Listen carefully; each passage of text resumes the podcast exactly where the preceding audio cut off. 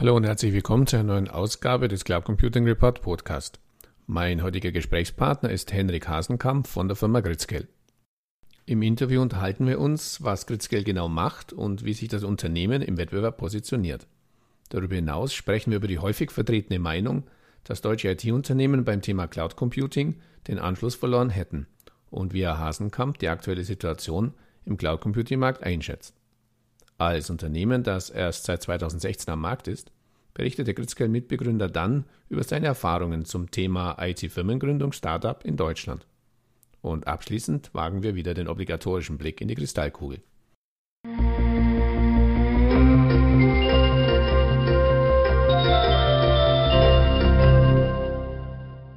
Hallo, Herr Hasenkamp. Zum Einstieg bitte ich Sie, sich unseren Zuhörern kurz in zwei, drei Sätzen vorzustellen. Ja, hallo. Also mein Name ist Henrik Hasenkamp und äh, ich bin quasi ein Cloud- und Hosting-Native. Ähm, und mit jetzt Gridscale speziell gründeten wir zu dritt 2014 eine GmbH, ein ähm, sehr innovatives Technologieunternehmen äh, mit Sitz in Köln, mit dem wir uns zur Aufgabe gemacht haben, den Industriestandard im Bereich der Hyperscale-Technologien für Rechenzentren herzustellen. Speziell mit dem Fokus auf Rechenzentren ähm, im kleineren und mittleren Umfeld und gar nicht ähm, jetzt, äh, wie man von außen vielleicht der Meinung sein könnte, dass wir jetzt eine Amazon Konkurrenz machen möchten. Wir sorgen hier inzwischen gut 100 Kunden mit unseren autonomen Technologiestack.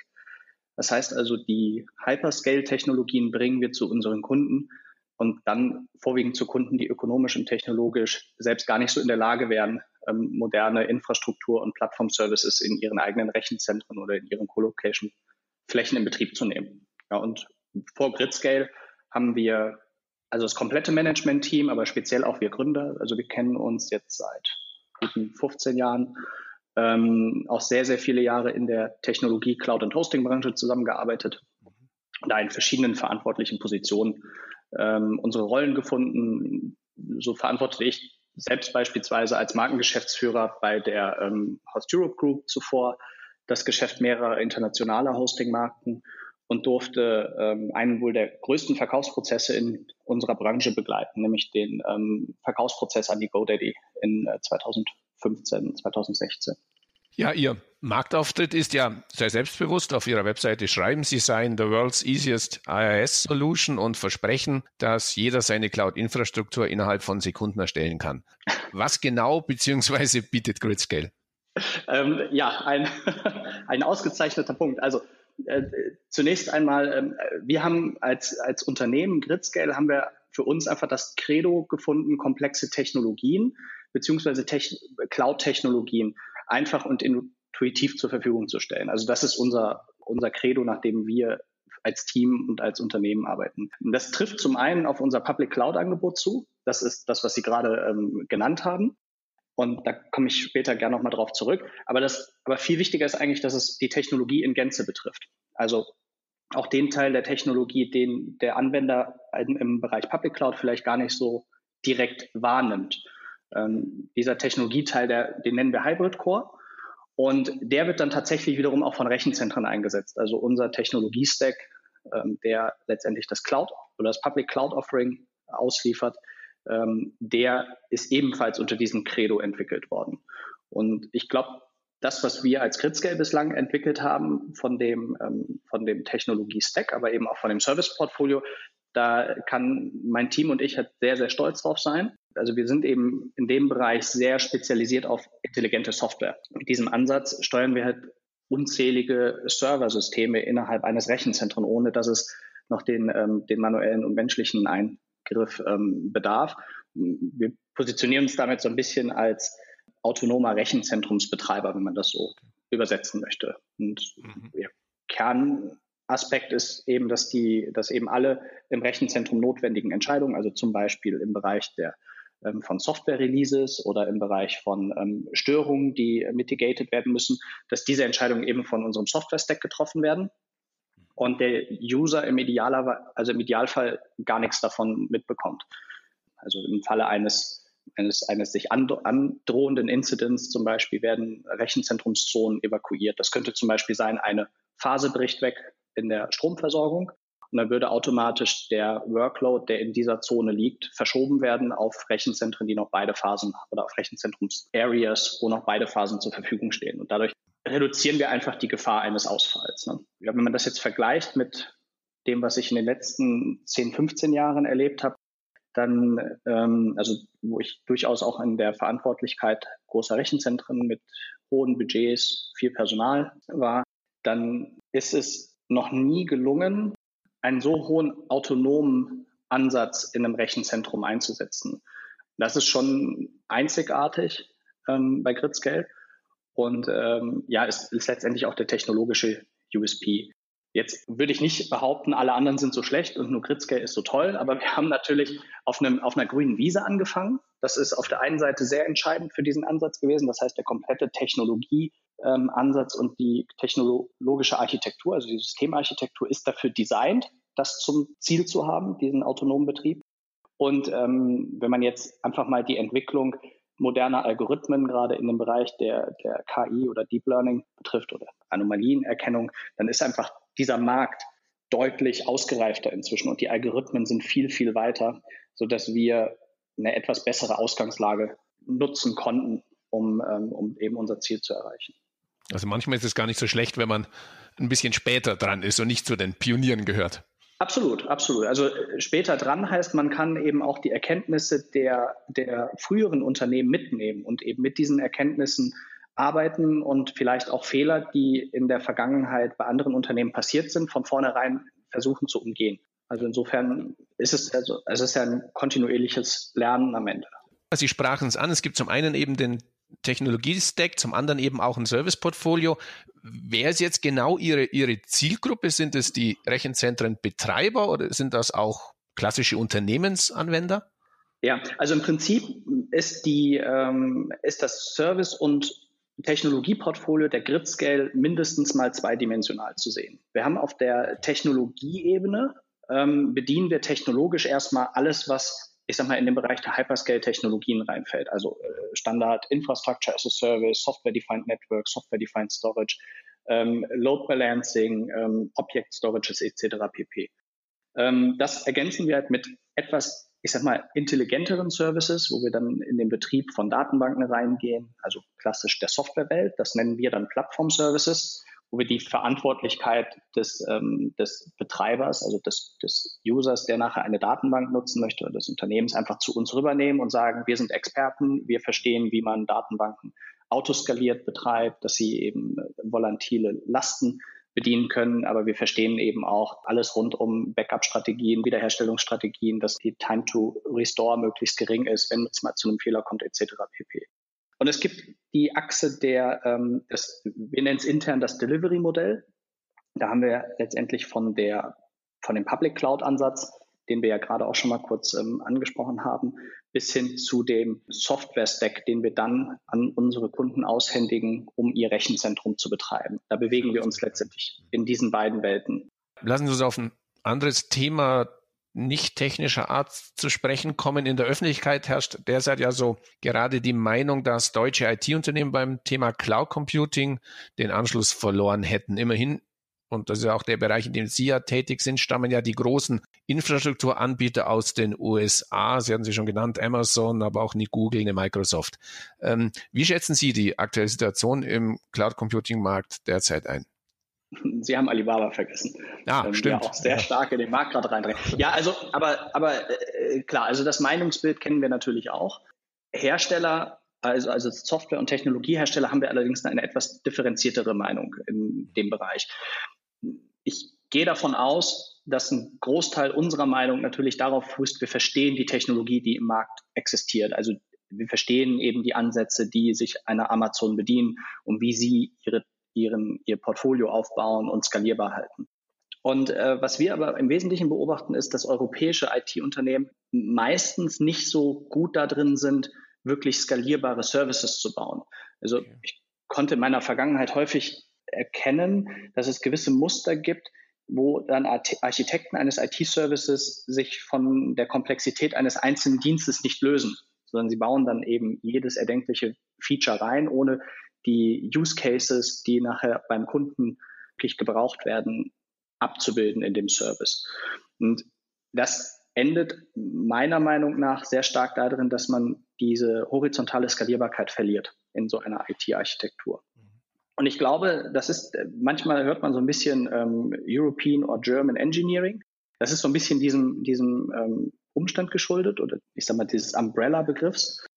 Und Unternehmen, die sich davon lösen, und da spreche ich jetzt auch Gritzgel einfach eine gewisse Kompetenz zu, denen gelingt es schon, da Schritt zu halten, ähm, weil es am Ende ein, ein Kundennutzen ist, den ich als Unternehmen möglichst effizient bedienen muss.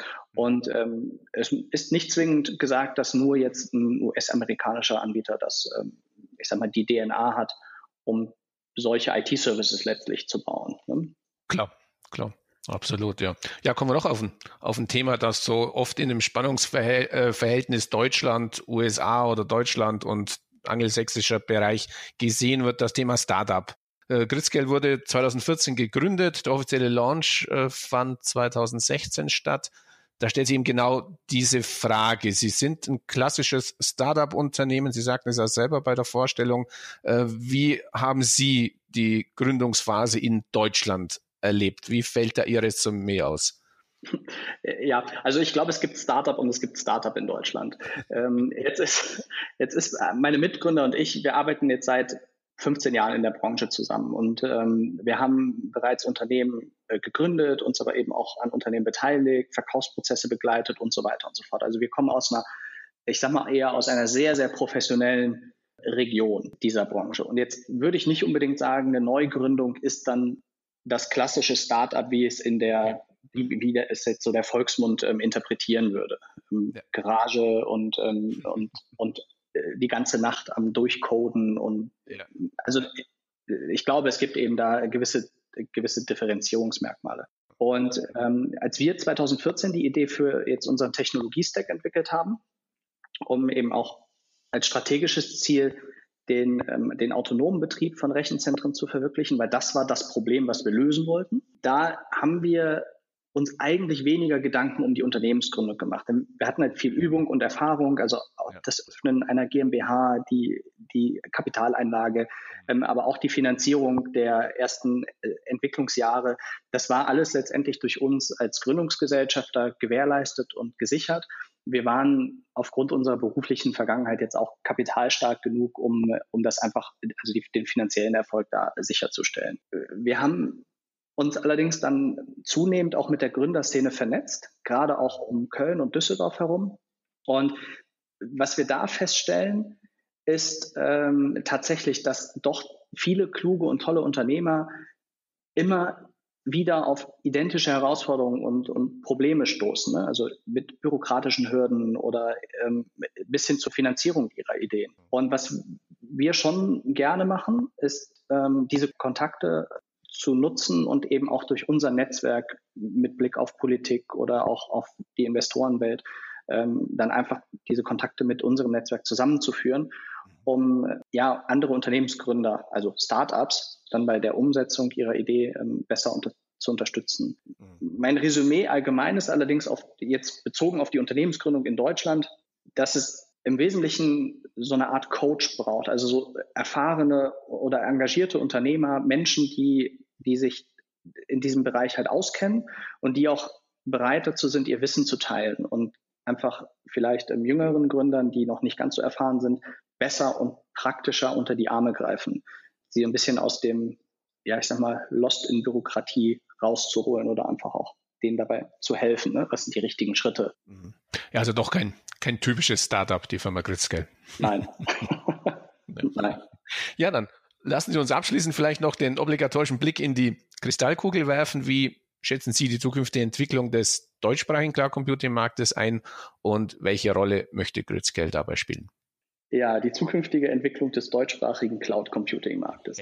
Ähm, die, äh, mir ist das tatsächlich erstmal etwas zu begrenzt. Der deutschsprachige äh, Cloud Computing Markt ist doch vergleichsweise klein und bietet vergleichsweise wenig ähm, Synergien. Ich sag mal, jetzt ein, ein Mittelständler, diese berühmten Hidden Champion, die möchten vielleicht einen deutschen Cloud-Technologieanbieter an ihrer Seite haben aber denen ist es vielleicht doch daran gelegen, ähm, international ihre Standorte mit der Technologie auszustatten. Deswegen vielleicht ähm, deutschsprachig home-based würde ich das mal nennen. Ja, also das, ja, okay. Wie, wie sehen wir, ähm, wie sehen wir diesen Markt im Allgemeinen? Also zunächst nehmen wir durch unsere ähm, Partnerschaften in dem ganzen Bereich der Systemhäuser und Systemintegratoren eine unfassbar hohe Nachfrage wahr. Die hält an und die nimmt zu. Also das ist wirklich auch Quartal zu Quartal messbar.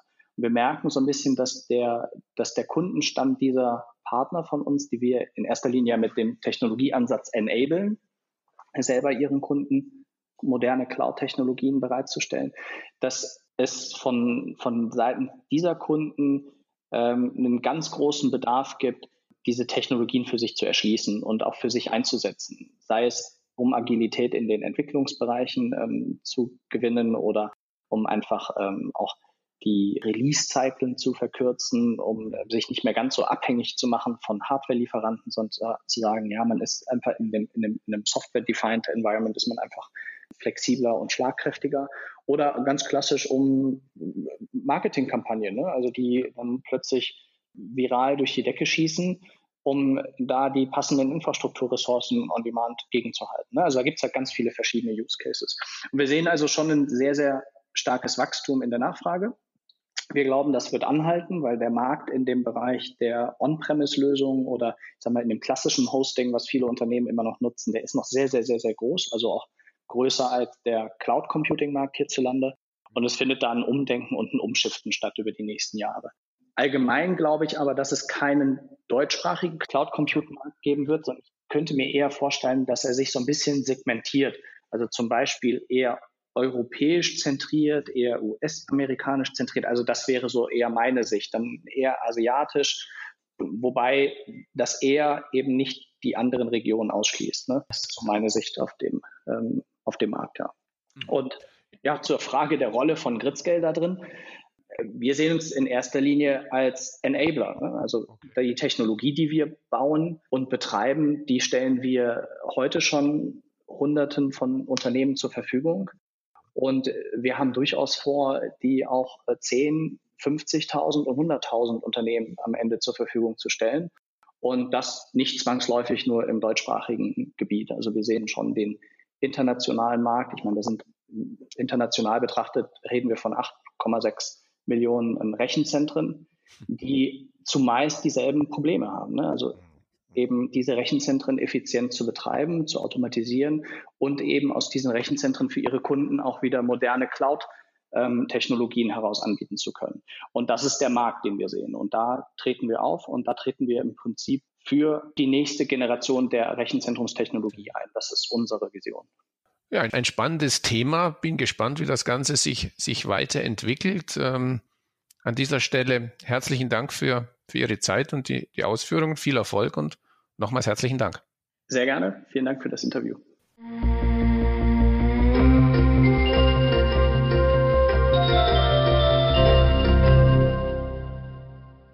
An dieser Stelle herzlichen Dank für Ihre Aufmerksamkeit. Weitere Informationen zum Interview finden Sie im Cloud Computing Report in der Rubrik Podcast.